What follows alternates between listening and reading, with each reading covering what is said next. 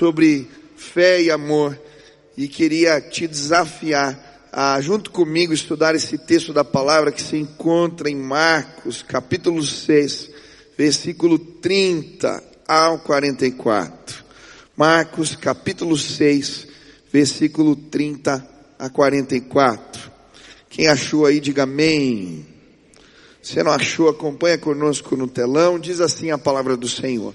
Os apóstolos reuniram-se a Jesus e lhe relataram tudo que tinham feito e ensinado. Havia muita gente indo e vindo, a ponto de eles não terem tempo para comer. Jesus lhes disse: Venham comigo para um lugar deserto e descansem um pouco. Assim eles se afastaram num barco para um lugar deserto.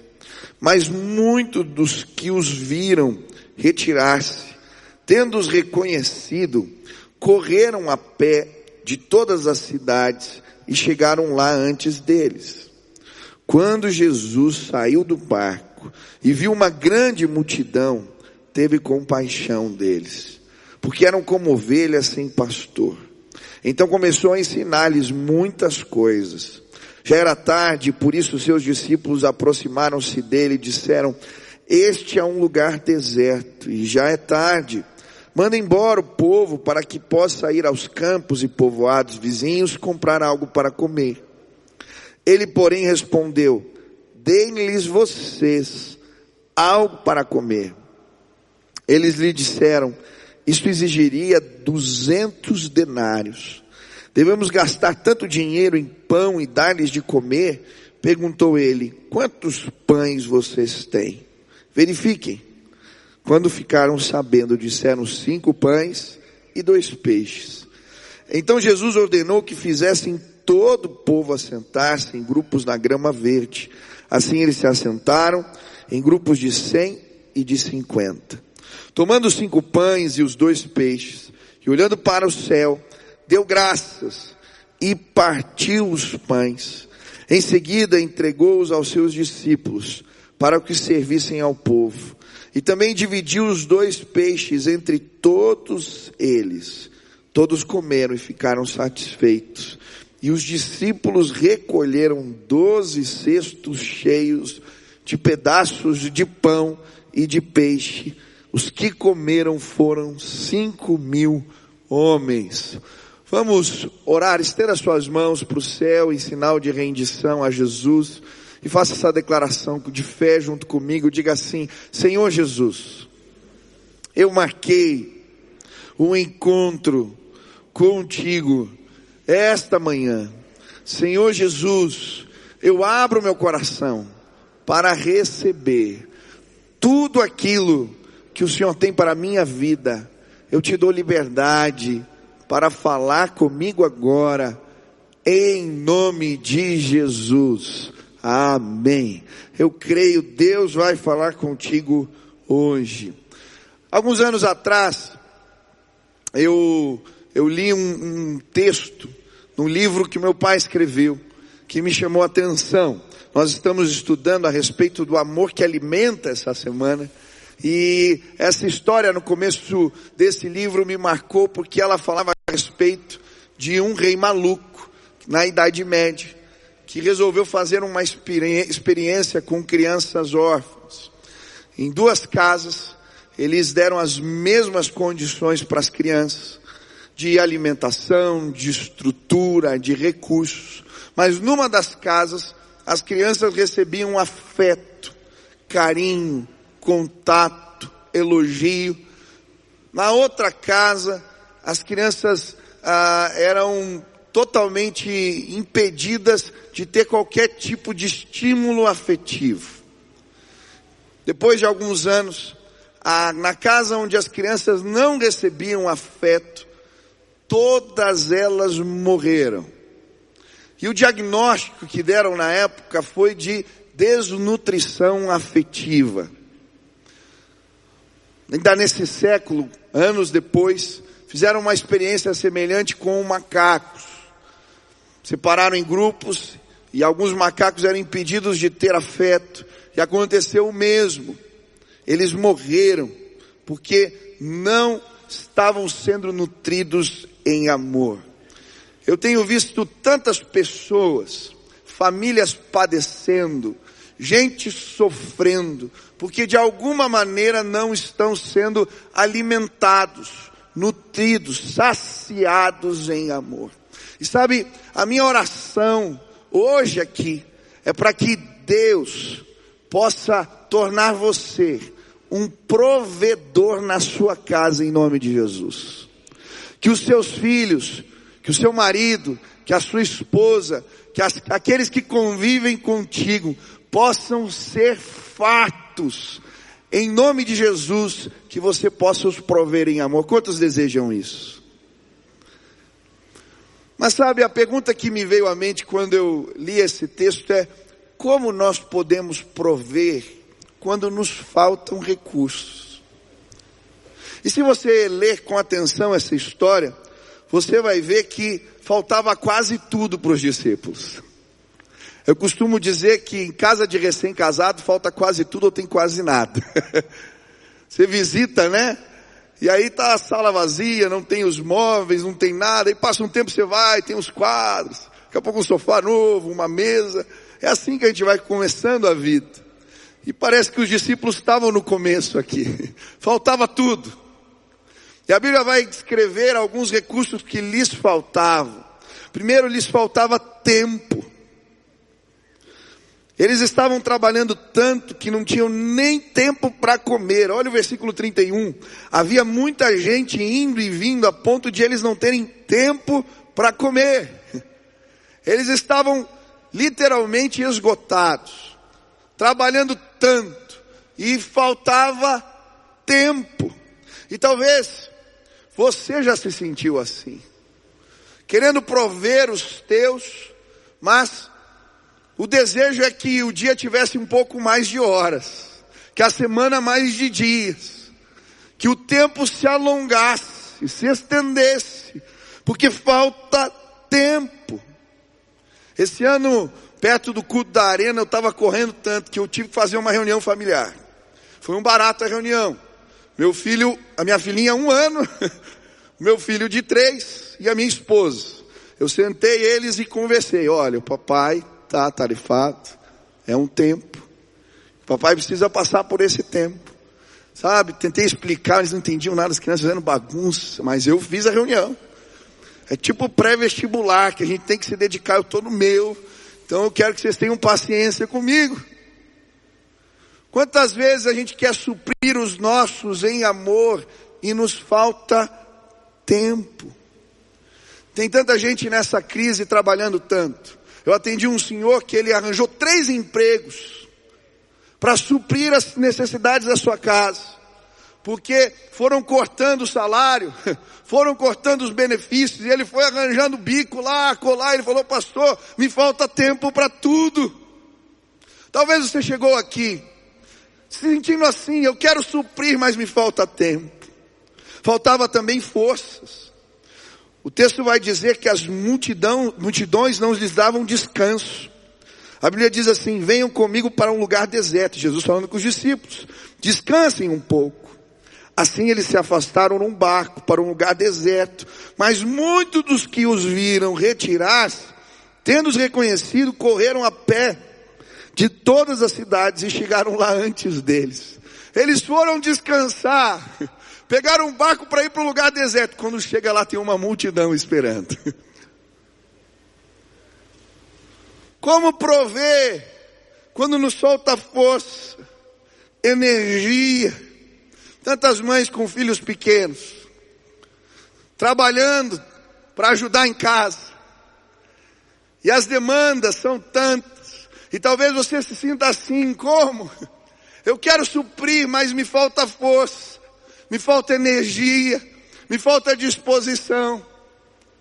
Aquele irmão que trabalhou tantos turnos, eu imagino o final de semana, o dia do descanso, só dá vontade de dormir.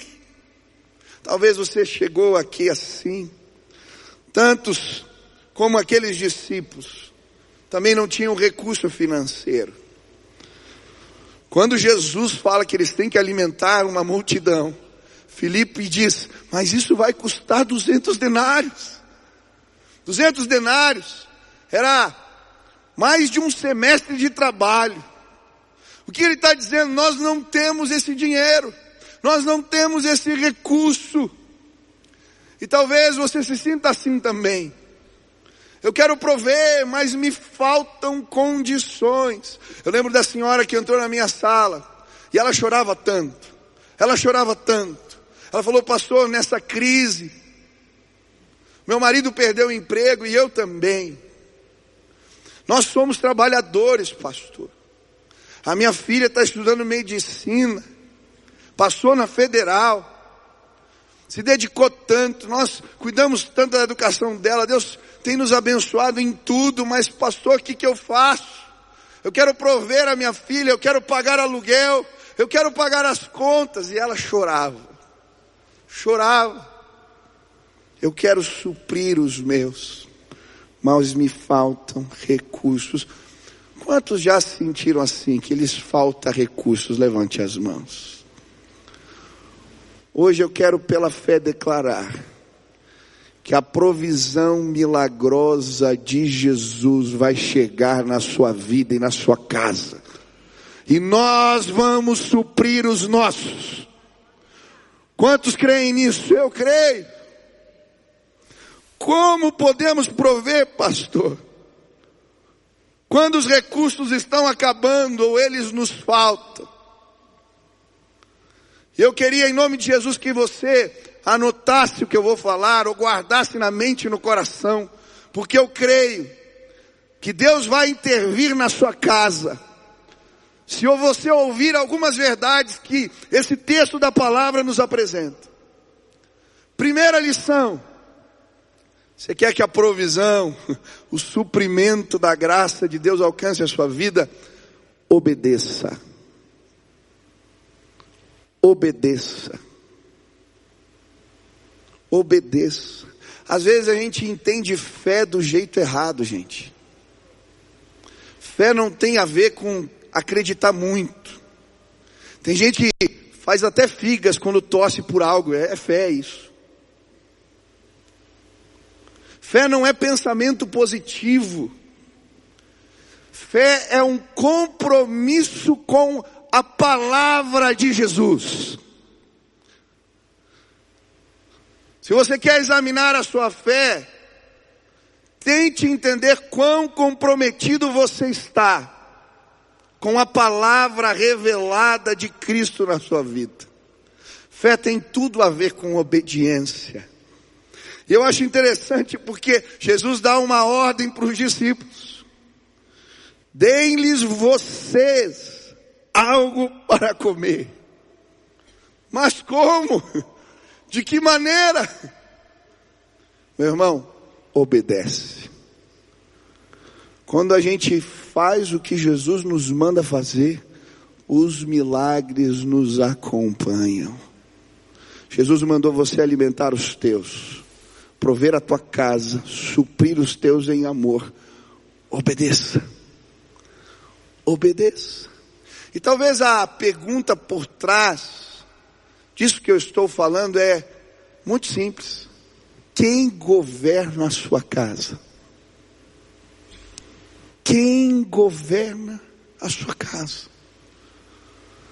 Muitos conflitos aparecem no nosso lar e eles têm a ver com uma questão chamada controle. Quem está no controle? É você, é a sua esposa, ou os filhos tomaram controle? Pior ainda.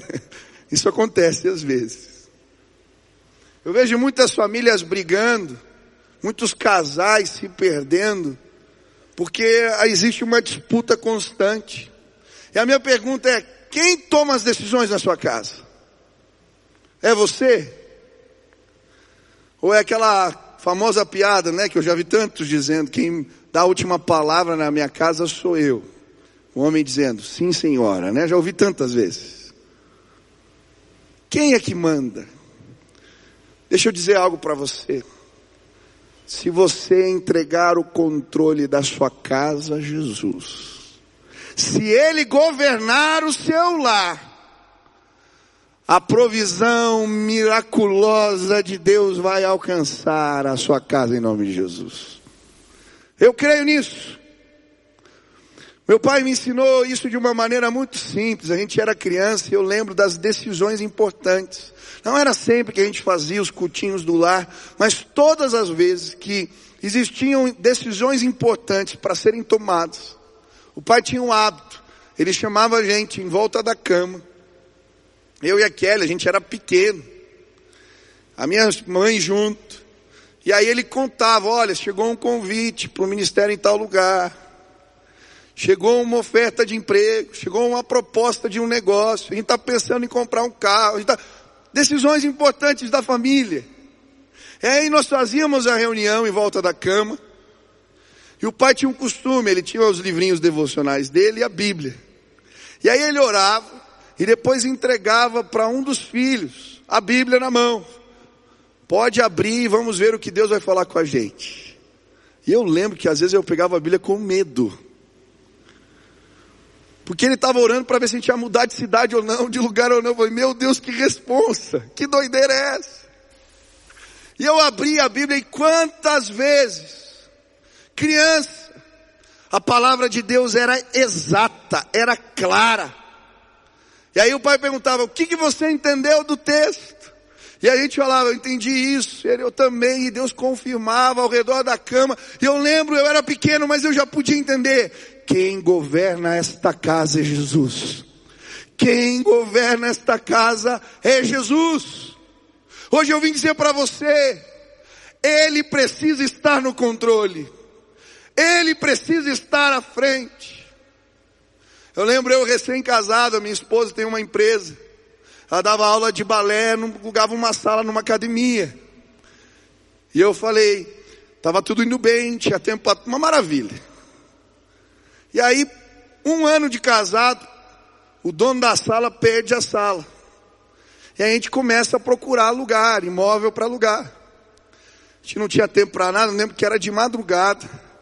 A gente fazia pesquisa na internet e ia com o carro para ver as casas se tinha alguma que a gente gostava.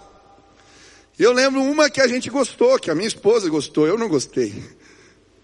Ela olhou, eu falei, ixi, essa casa é grande demais, casa comer, vai ser caro esse negócio.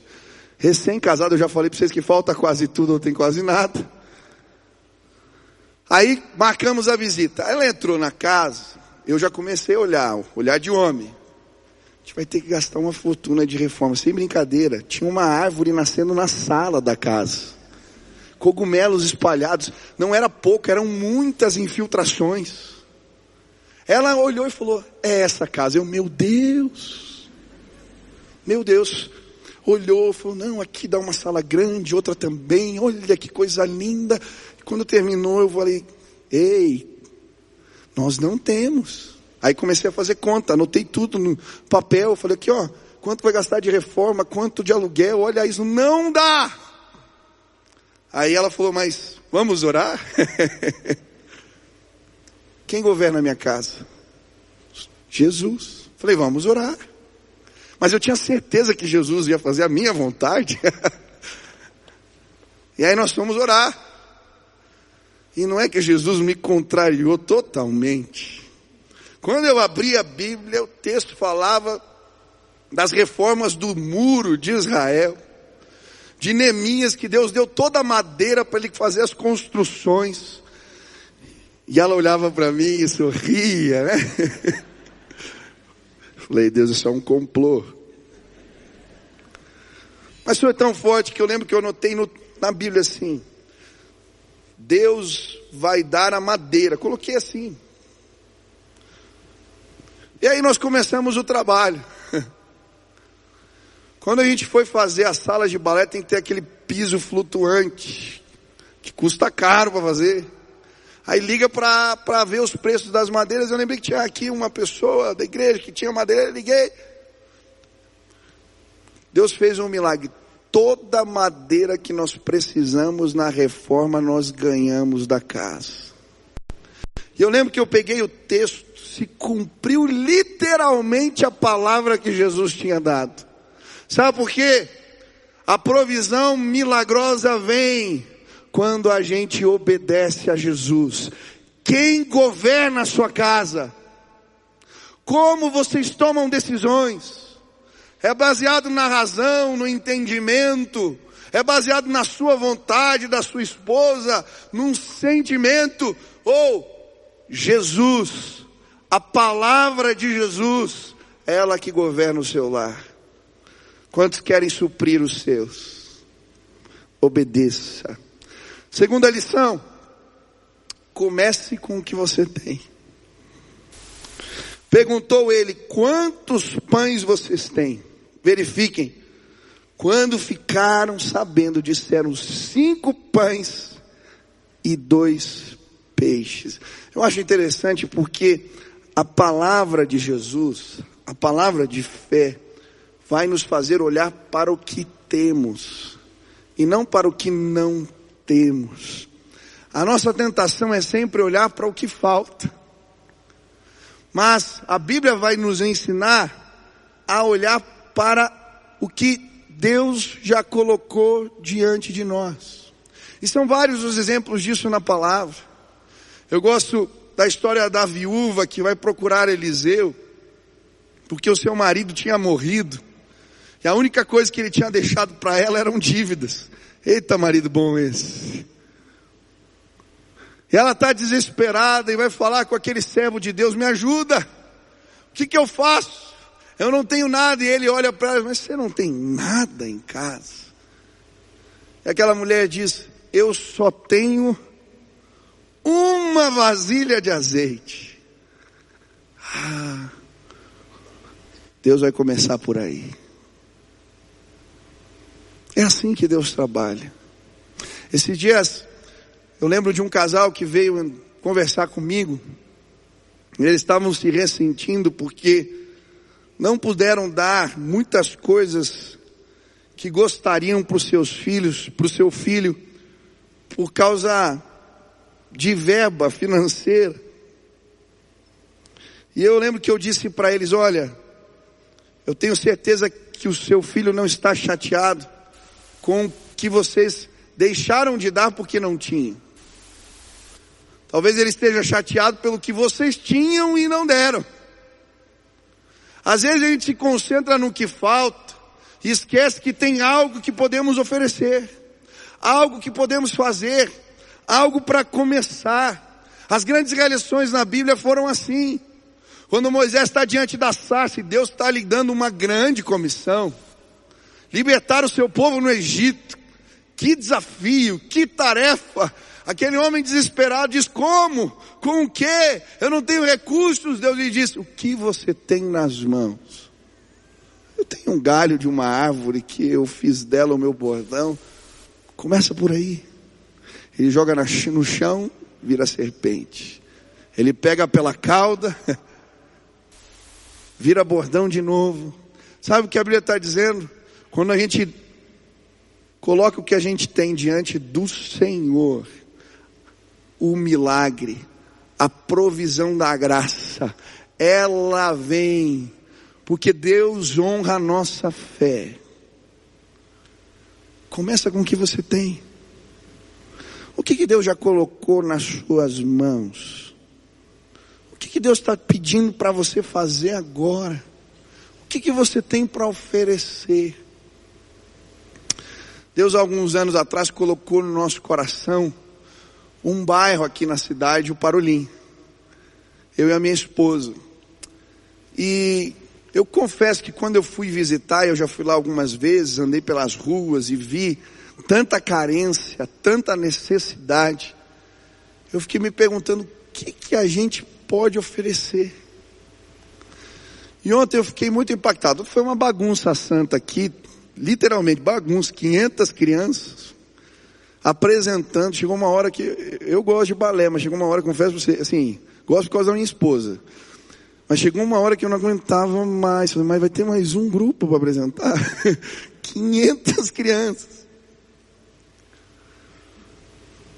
Mas quando Deus nos mandou começar, começar com o que a gente tinha. Ensinando aula de balé de graça. Sabe o que aconteceu ontem aqui? Quando eu fiz apelo para aceitar Jesus para as famílias que vieram, Vários irmãos ficaram de pé e eu tinha combinado com o pastor Daniel que ele ia me ajudar a pegar o nome das famílias e perguntar quem queria abrir uma casa para a gente começar um grupo de oração, uma célula ali. Sabe quantas casas foram abertas ontem para a gente começar um trabalho? 60 casas.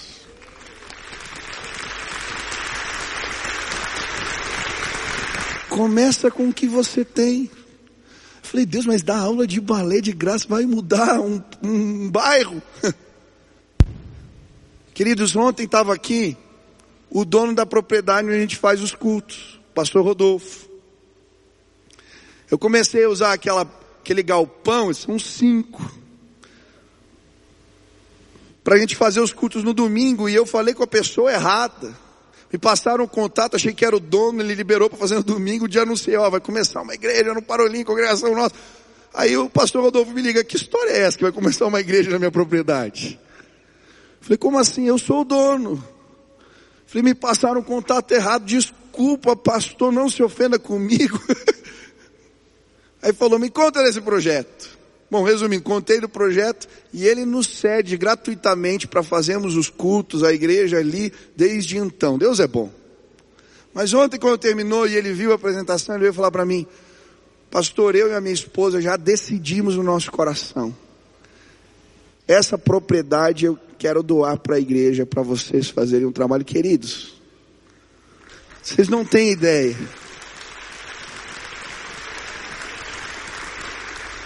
Como que a gente começou? Dando aula de balé de graça. Só isso. Eu tenho certeza vai ter uma igreja muito grande ali, porque cabe. Se quebrar as paredes, dá para fazer um auditório para dois mil lugares ali. Tem estacionamento e tudo. Um dia você vai entrar e vai ver uma igreja grande no Parolim daqui a alguns anos.